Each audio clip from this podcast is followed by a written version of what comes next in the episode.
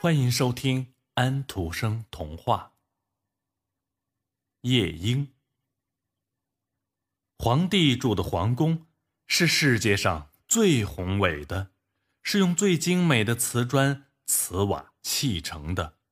花园里有各种各样的奇花异草，在花枝上都系着银铃，发出清脆的声音。在御花园里，一切都是非常精心的布置过的。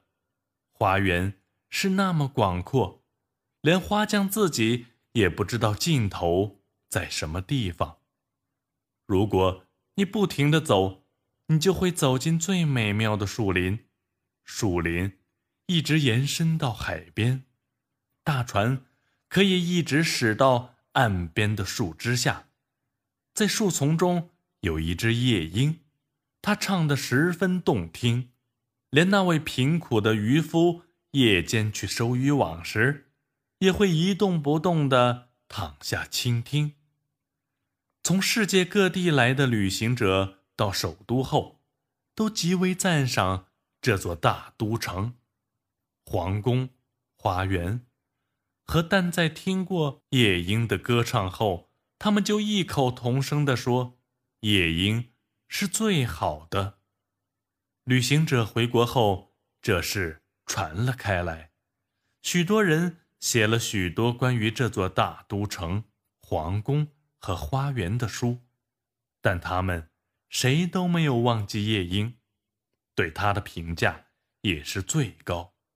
那些会作诗的人写的全是赞扬那只住在树林中的夜莺的。这些书有几本传到了这位皇帝手中，他非常高兴看到对大都城、宫殿和花园的生动描述。可是最美的，要数那只夜莺了。书上这么写着。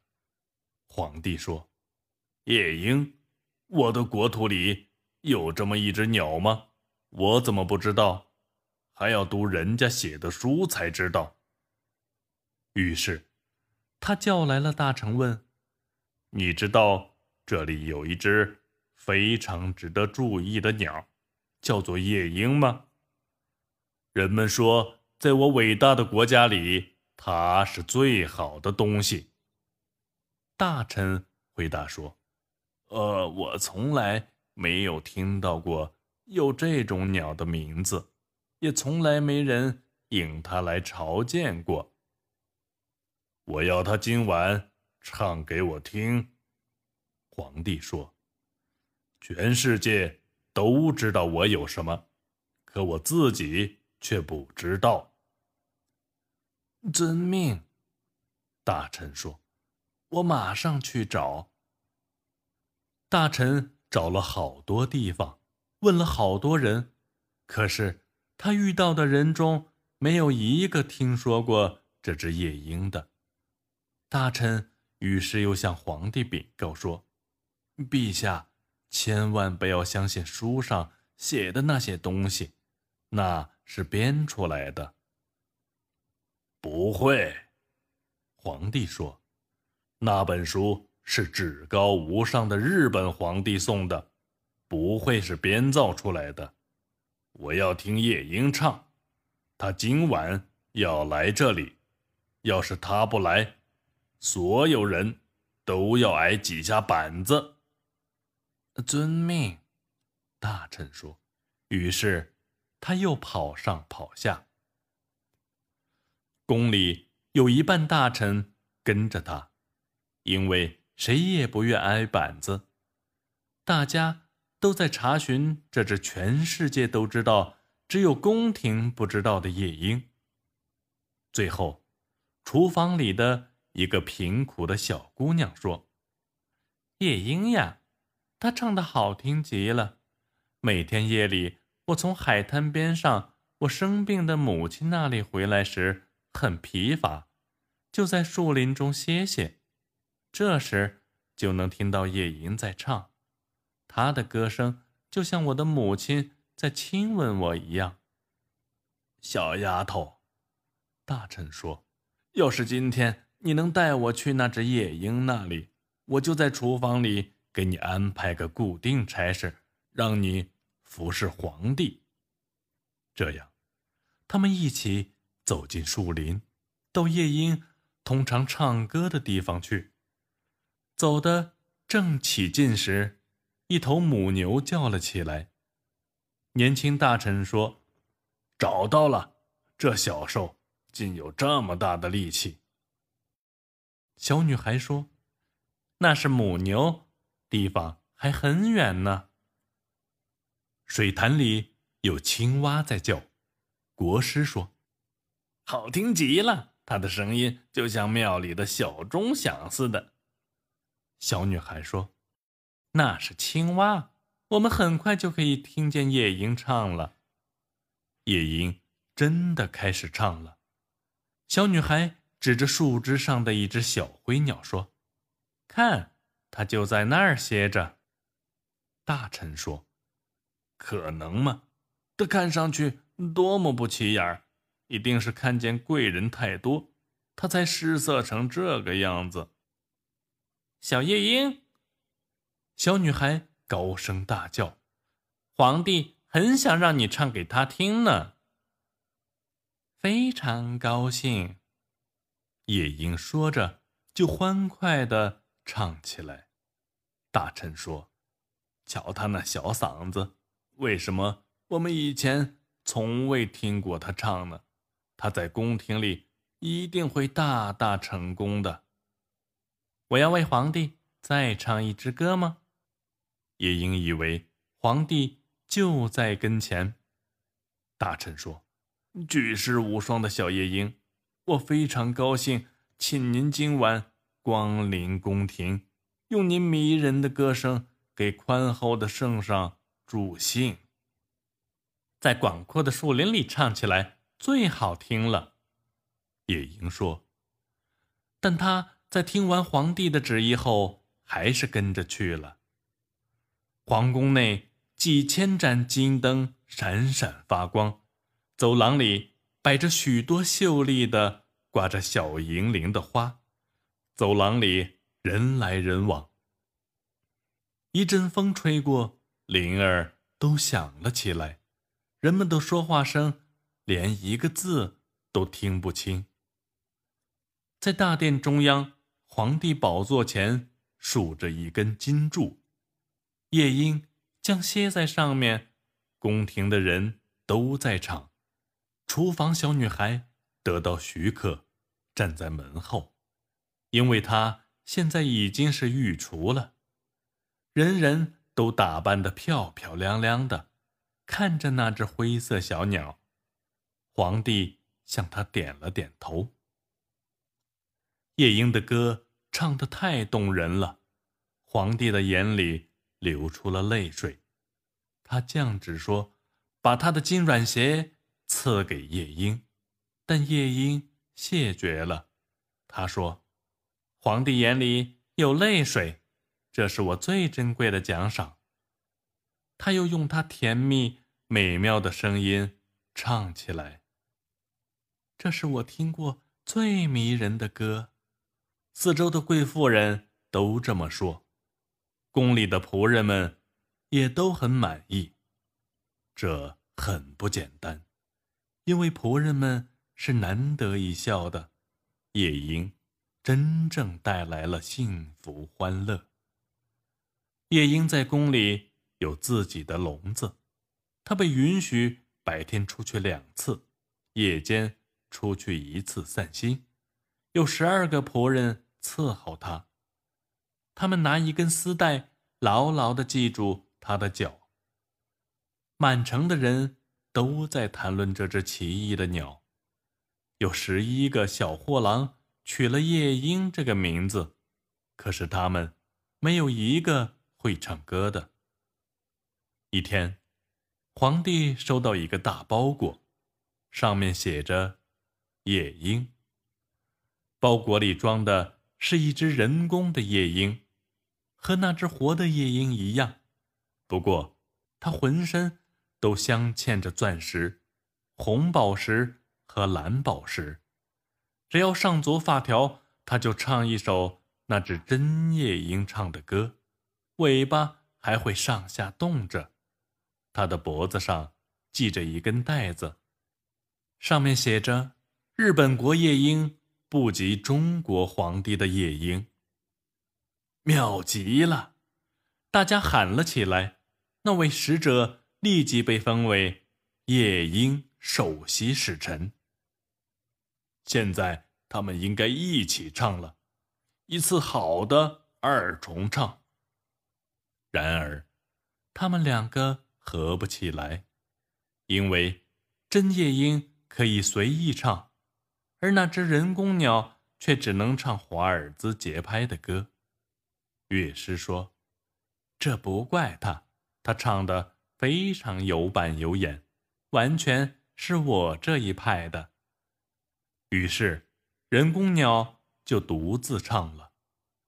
他把同一首歌唱了三十三遍，还不知道疲倦。大家都愿意从头再听。皇帝却认为该由真夜莺唱一唱了。可是，他到哪里去了？谁也没有注意到，他从开着的窗子飞出去，回到树林中去了。这是怎么回事？皇帝说：“宫廷里的人大骂这夜莺是一个极不知道感恩的东西。”不过，我们还有最好的鸟，他们说。于是，人工鸟又唱了起来。他们已经听了三十四遍了，可是人们还没有完全学会，因为他唱的太难了。乐师拼命地夸奖这只鸟，说它比真夜莺好多了。他说：“我们根本无法估计那只真夜莺会唱出什么来，可是在这只人工鸟身上，一切。”都是精确的。乐师获准把人工鸟带出去让民众看，人民听到了他的歌唱，非常快活，就像高高兴兴的喝茶一样。不过，听过真夜莺歌唱过的那位渔夫却说，他唱的倒是真好听，可是总好像缺少点什么。那只真的夜莺被逐出了这个国家。人工鸟歇在玉榻旁的一个丝枕头上，它的封号已经升为玉榻歌手，是左列第一位的官职，是最尊贵的乐师。有人为这只人工鸟写了二十五卷书。一年后，从皇帝。到普通人都能背出人工鸟的每一个音调，大家十分喜爱它，大家都跟着唱。一天夜里，人工鸟唱的再好听不过，皇帝我在榻上听着，突然，咔嚓一声，他所有的小齿轮都散了，歌声也停了。皇帝立即召来了钟表修理匠，经过详细的研究和检查，总算勉强的把鸟儿修好了。但是他说，要尽可能让它少唱，它的齿轮磨损的太厉害了，又没法换新的，音乐肯定不如以前了。现在只敢让人工鸟。每年唱一次，就这样，还算是唱的太多了呢。五年过去了，一件令举国上下悲痛万分的事发生了。皇帝生病了，活不成了。四位的皇帝已经选好，人民问朝廷大臣：“皇帝病情如何？”他说：“不妙啊！”皇帝脸色苍白，遍体冰冷的躺在龙床上，满朝文武都以为他已死了，忙着去朝见新皇帝。宫里静悄悄的，非常安静。其实皇帝还没有死。可怜的皇帝呼吸困难，就像有什么东西压在胸口上。他看见死神坐在他的胸口上，带着自己的金冠，一只手拿着金剑，另一只手拿着扇子。从荣维曼的褶皱里伸出许多奇奇怪怪的头。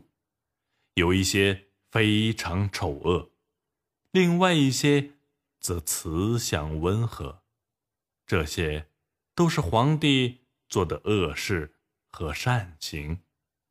他们一个个数落起他来，他的头上不断的冒汗。皇帝大喊：“我从来不知道这些！奏乐，大声的敲敲，我不想听他们讲这些。”他们。继续不断的数落着。皇帝叫了起来：“你这只可爱的小金鸟，唱呀！我赐给你那么多金银财宝，亲手把金软鞋挂在你的脖子上，你唱呀！”鸟儿一动不动的站在那里，没人上发条，他是不会唱的。死神不断的用。他那没有眼珠的大窟窿看着皇帝，屋里静极了。突然，从床子那儿响起了清脆的歌声，是那只真的小夜莺。他听到了皇帝的不幸，飞来唱歌安慰他，给他希望。随着歌声，那些人影渐渐的淡了下去，皇帝的血液流得越来。越欢畅了，连死神也说：“继续唱下去，小夜莺。”夜莺说：“你把那豪华的宝剑给我，把大扇子给我，把王冠给我。”死神拿一件宝物换一首歌，夜莺还在不断的唱着，唱那寂静的墓地。于是，死神。又想念起墓地里的花，就从窗子飞了出去。皇帝说：“你这圣洁的鸟，我把你逐出这片国土，你却用歌声把邪恶从我的病榻上驱走，把死神逐出我的心窝，我该怎么报答你啊？”夜莺说：“你已经恩赐过了，我已经。”得到了你的泪，我永远也忘不掉。现在睡吧，快快恢复健康，强壮起来。我会为你唱歌的。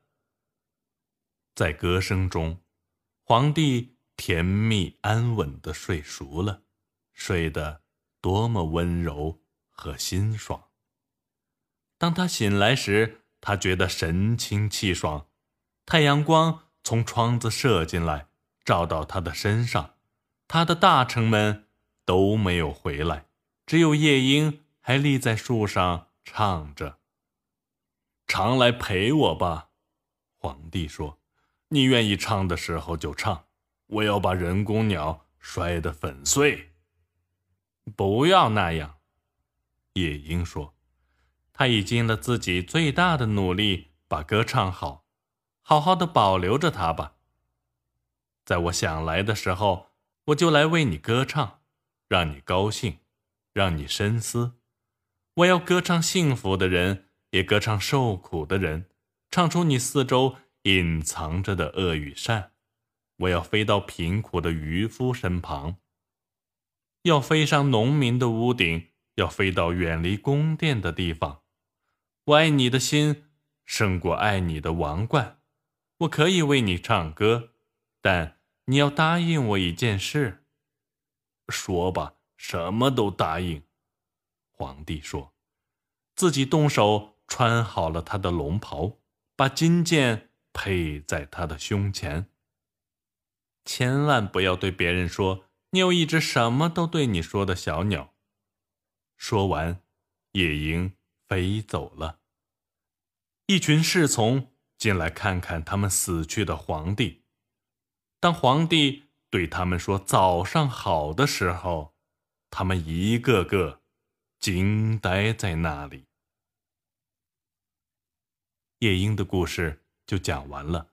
想听到更多安徒生童话，请您继续关注托尼师傅有声书。